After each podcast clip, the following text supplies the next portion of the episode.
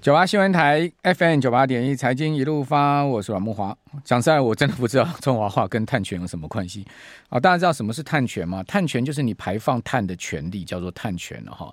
那过去呢，企业可以随便的排碳哈，没人管啊。你要排碳啊，排多少哈，没有人管。但现在不行了哈。未来的世界呢，你这个排碳呢哈，要一定获得呃使用权哈，这个凭证你才能排碳了哈。哦，这个世界在改变，因为毕竟各位都知道，这个气候变迁的太严重了哈。呃，这样子气候变迁下去，人类迟早灭绝嘛哈，所以必须要呃改变我们这个整个制造业哈这种排碳的问题了哈。这个碳中和、零碳排放哈，或者是说呃这个呃碳权的，因此观念而出来。那因为这样的观念还很模糊，很多人还搞不清楚到底什么是碳权，什么是碳盘查，好，什么是碳交易。哦，就因为这些概念呢，这些名词呢，就开始呃兴起了一大堆概念股，我都觉得 OK。但是呢，概念股基本上哈，它毕竟就是概念股，后面就是说它会不会有实质的动能啊，或者说呢它的概念能不能成真，那就另外一回事。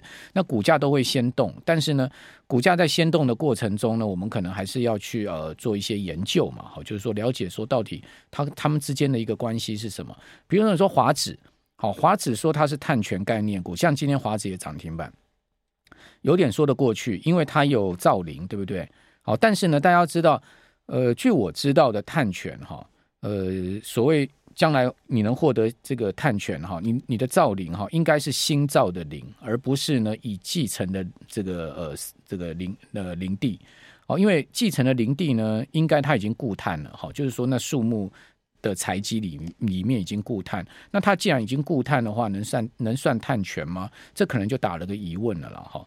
好，那台湾现在很多企业哈都在摸索这一块哈，而且现在已经变显学了，因为马上哈这个碳费要上路哈，国外的这个呃呃所谓边境碳税要实施哈，未来就是几年就是这个事情是非常重要，我也觉得这是一个可以研究投资的趋势跟方向了，提供大家参考了哈。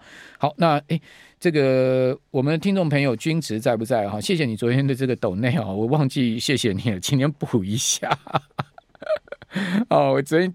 一直记得要讲，就到最后我就还是忘了讲，真的没办法。有时候脑袋里太多事情啊，没有办法一下一个一个归档，这个把它弄出来哈。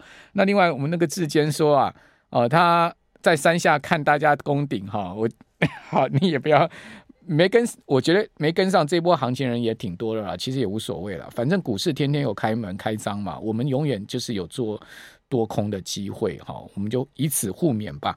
好，那今天我们用这个连线的方式哈，请教红利投资投信投资策略部的邓胜明邓副总，邓副总你好。那主持人好，各位听众大家晚安。好，今年的行情啊，不管台股或美股哈，其实呢，我觉得跟邓副总今天要跟大家报告的这个主题很很真的很贴近，叫做这个 Alpha over Beta。好，什么叫 Alpha over Beta？就是呢，呃，现在这个市场已经没有什么贝塔值的问题，都是阿法值，就是说你怎么选股的问题。好，大盘的上涨其实都是在涨一些少数的股票。哦，就是找一些呃跟 AI 有关的概念股，以平美美股来讲，就是最主要就是涨这些科技巨头，好、哦，所以呢就是阿法的问题，是这样的一个意思吗？邓副总？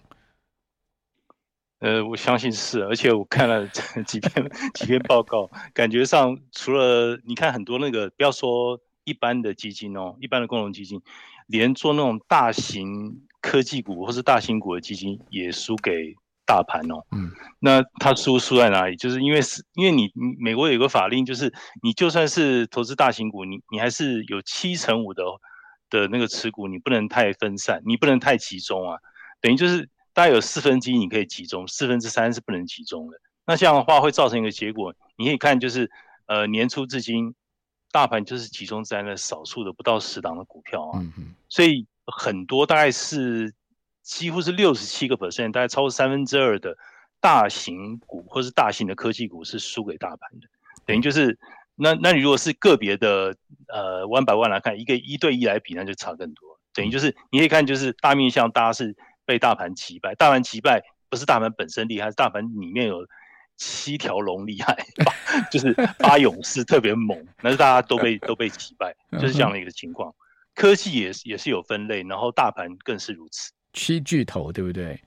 你你刚刚讲的七勇士，我我我把它这个称之为七巨头，就是那个那个几个 A 开头的苹果嘛，对不对？然后另外另外一个 A 开头的就是 Amazon 嘛，另外一个 K 开头的就是那个呃那个什么那个呃诶那个 A 呃 Apple Amazon 阿巴贝阿巴贝对对对三个还有 Apple Apple 也是。三个 A 开头的嘛，然后一个 M 开头呃呃一个 M 开头的就是那个 Microsoft 嘛，Microsoft 还有一个还有还有一个 Meta 还有一个 Meta 好好 Microsoft。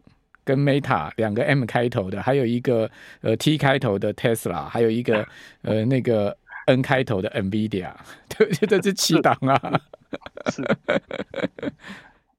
这这真的是非常非常集中，高度集中。那那事实上不是九七年发生的，过去几年成也这七档，败也是这这七档啊。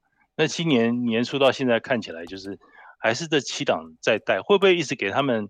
带下去不知道，但是最起码目前看到的情况是是是这个样子啦。等于就是你一看到就是经济如果是不确定性越高哈，大越依赖那种比较大型的科技龙头股在带动，这个是可以确定的，而且它集中在北美，应该这样讲，白浩文讲集中在美国了，嗯，就是美国美国在带，美国你看同时拥有铸币权，又同时拥有。科技的关键实力，而且还有话语权，那大家也被美国的举债上限影响，你就知道财政货币那产业的一个成长动力都是看老美了。嗯，就是今年就是这个样子，等于就是大家讲了半天，钱是不是会转进转进去非美市场？看起来还是美国。整个来讲，关键还是在美国那边。哎，这真的很明显哈，因为我有买一些美股 ETF 哈，就是买那个标普。那个十一分类指的 ETF 哈，只有只有科 IT 指 IT 分类指跟那个网络通讯服务分类指在涨，其他都没涨。比如举一档股票够有名的哈，呃，最近有人要拱他的 CEO 出来选总统哦，就是。呃，摩根大通的戴蒙哈，就是小摩的戴蒙说，哎，戴蒙实在太厉害了哈，使用金融风暴，什么事都是他来解决的，所以他来出，他来出任总统，一定可以救美国。所以据说有人在拱他出来当总统哈，要出来选总统。然后摩根大大通最新股价收在一一百三十五点七亿美元呢，今年以来它有涨，听懂没有？您知道它涨多少吗？它涨了零点五九美元。涨幅是百分之零点四四，它连一趴都涨不到。摩根大通，美国最大的银行，全世界最大的系统银行，股价今年涨不到一趴。可是你说，像那个辉达股价涨了百分之一百七十嘛？所以这今年这种趋势还会持续下去，所以我们应该就是找这些股票，就是压下去就对了，是这样吗？嗯，我我我是觉得就是像这种情况啊，就是说通常它是在带。那他带在前面是一个示范作用，是不是代表他永远还是永远只看他表现？我我觉得也是也是未必啊，只是说他会有个示范作用，就是说告诉大家不要有时候就是当某个市场过于拥挤的时候，我们不要在太拥挤的那个地方交投。比如说之前大家太看好这个短期之内太多钱躲在那个呃，等于就是 money market fund 嘛。那货币市场基金过于拥挤了，那过于拥挤的一个结果，等于就是比较没有什么太大的一个赚赚头嘛。那现在一样啊，就是你你看到你已经看到七巨头涨很多，你现在再过去，你也会发现其实也蛮拥挤的。当市场分析师告诉你说，哎，这个已经集中在这个上面，就告诉你可能分散可能是一个好主意。那相对来讲的话，那之前指数不是非不是不是非常重要，对不对？相对来讲都是个别的公司在反映。那接下来可能会还一点点公道，我觉得相对而言有可能会这样哦。等于就是当市场过于拥挤，可能就不要要这样做。还有一点，我觉得有个风险就是，我觉得市场的那个资金成本相当相当高哎。你看现金就超过五 percent，你就有五 percent 的回报，为什么这个时候你要去赌？你要去赌公债赌？这个股票的盈余报酬呢？为什么要这么做呢？去买，因为它顶多多给你不到五十个 bips 的回报，你却要担心受怕至此，到底是大还是小？那应该广还是窄？所以就去买那个 所以就去买货币基金就好了，是不是？那我意思是说，它因为这个容易，这个逻辑太简单，就是反而会让短期这个交易过于集中，那大家就是太集中的结果就没有大行情，就是这样子。其实我觉得您刚刚讲的很有道理。因为呢，现在资金成本这么高，比如说呢，你随便去投一档货币基金的 ETF，就大概有年度报酬就四趴四趴到五趴了，对不对？货币基金跟货币基金 ETF，而且都没有什么风险，四到五趴的一个年度报酬。那那没风险呢，四到五趴，所以呢，在这个股票的投资上面呢，我就要一定要有一个比较好的报酬率嘛，就是因为我是有冒风险的嘛，所以我就去压那七巨头啊，这样子我才能赚赚赚赢这个四趴五趴的这种所谓的无风险的报酬啊。同样都是冒风险，我干脆就在冒大一点风险嘛，因为同样的资金成本是非常非常高的。同样冒风险，我为什么不买辉达？反正我就买 AI 最档最屌的一档啊，就是这样啊。反正要冒风险，我就去跟他赌啊，赌那个 AI 最屌的那一档，就是这样子啊。对，对，要不然就不要冒风险。对，要不然就是说你你理性思考，你就看长一点，你不要你短线你就放弃。要不然你看不懂放弃，你就你就你就理性的思考，你认为现在相对来讲的话，你多承担一单位的风险，获得的回报是不足以吸引你，没错，让你的钱离开那种无风险的一个。无风险的一个投资工具，那这样的话，你就你不要去羡慕别人。好，这个就是现在目前主流的市场心态。我们这边先呃休息一下，等下回到节目现场。九八新闻台 FM 九八点一财经一路发，我是阮木华。哦、呃，加权指数今年最高啊，到过一六六八三嘛，哈，现在已经是出现了呃连三日的压回哈。那永丰金的首席经济学家黄应基说呢。啊，他认为台股可能已经到高点或是不远了哈。他认为现在目前可能已经是高点或是不远。啊，他说黄仁兴旋风来台啊，他认为 AI 是一一种泡沫，有点像航海王当年一样。啊，一百人中真正赚钱的不到五个了，现在进场不好赚了。好，他用十六个字来呃形容现况。哦，只要年初至今报酬率超过两成的人，他尽量持盈保泰，见好就收。啊，然后呢，他。在今年初 GDP 负值的时候，看好台股哈，说通膨渐渐弱哈，景气步步高。当时呢，他说股市要跟上哈，别人恐惧时贪婪哈。那至于说永丰金证券模型抓高点，可以看到一万六千六百点到一万七千点。那实际上台股高点真的站到一六六八三哈，有接近预测值。好，但是呢，最新最新的看法，他也给了十六字，叫做错综复杂，各有论述。哦，这个。呃，展望发散，一片混乱。这这十六个字，感觉起来有一点叫做看不懂。我就用三个字来形容，叫做看不懂。错综复杂嘛，各有论述嘛。展望发散，一片混乱嘛。真的，所以十六个字，我的归纳叫做看不懂。好，好了，另外这个美国的债务上限的问题，终于是过关了哈。这个美国当地周三晚上。的时间了哈，众议院以压倒性的票数哈，三百一十四票比一百一十七票哦，通过了这个拜登跟这个众议院议长哈麦卡锡所提出来的这个债务上限法。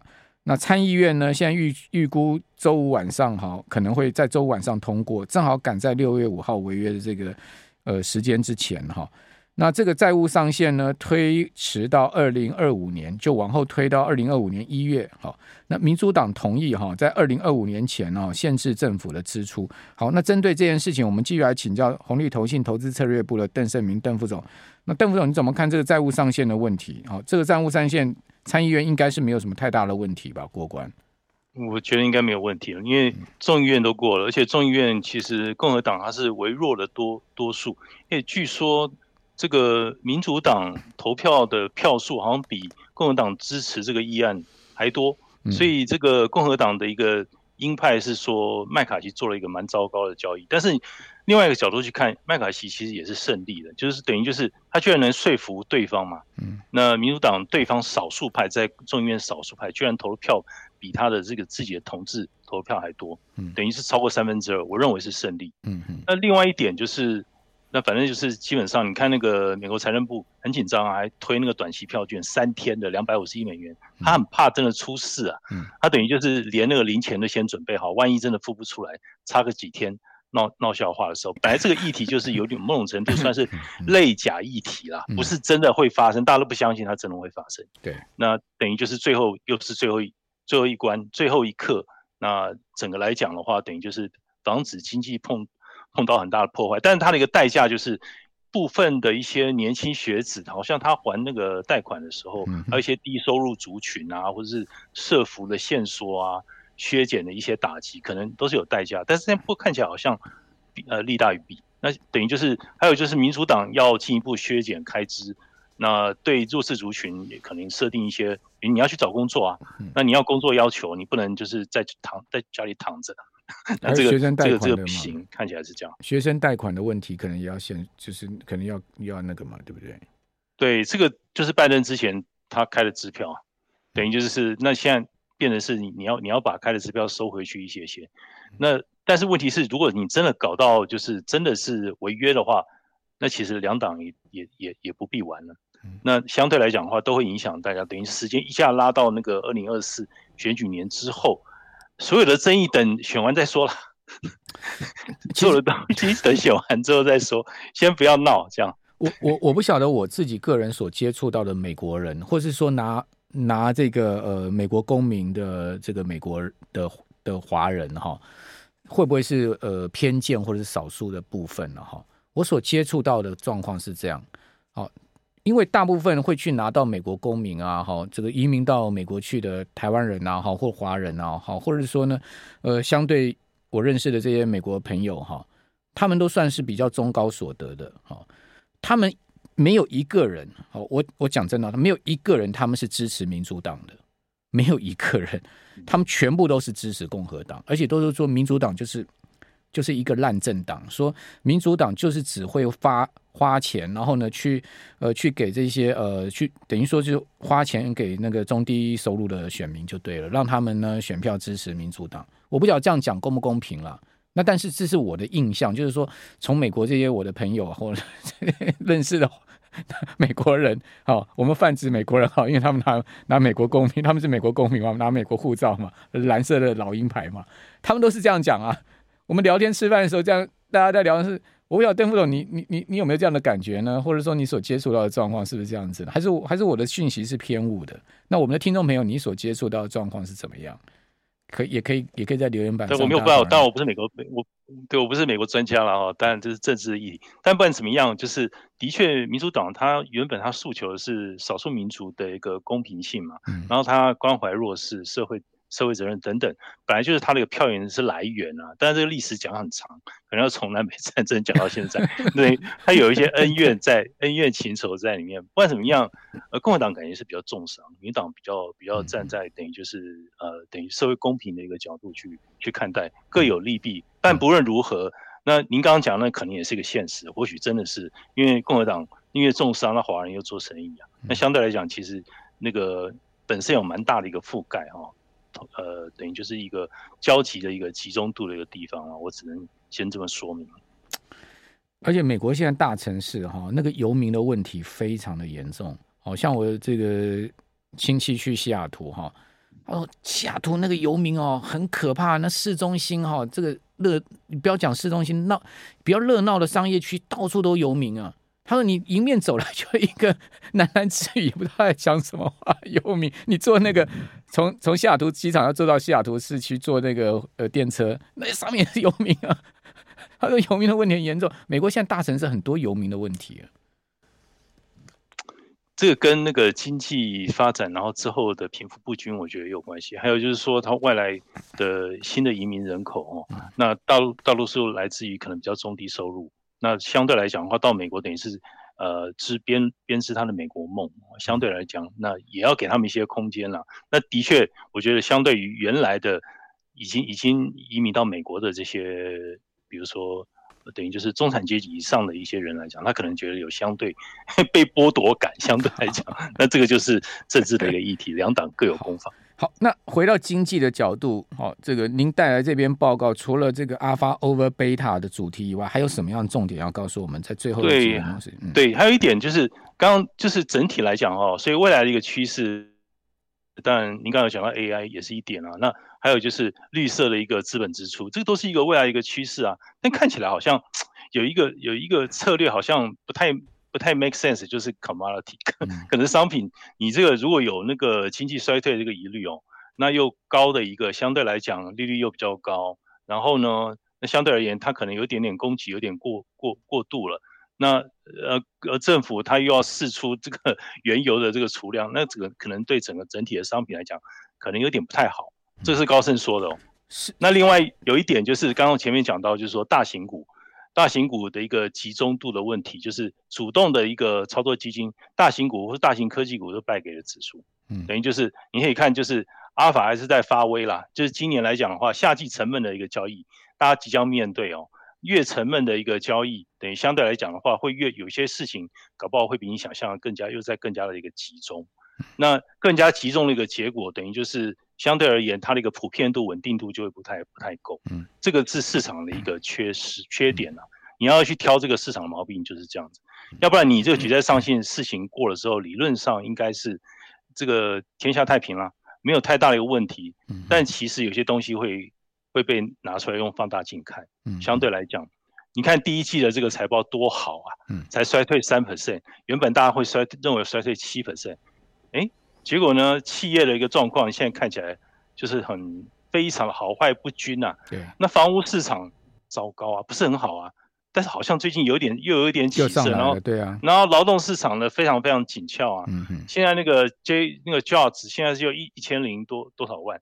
但是美国其实他很多的人其实他根本不想去工作啊。嗯，这个 pandemic 之后，他只要领社会救济就好了。现在老美，现在美国政府要把这些人逼出来，这是共和党不爽的地方嘛？对呀、啊，就是你要把这些人逼出来，要不然的话，永远失业率这么。谢谢邓副总。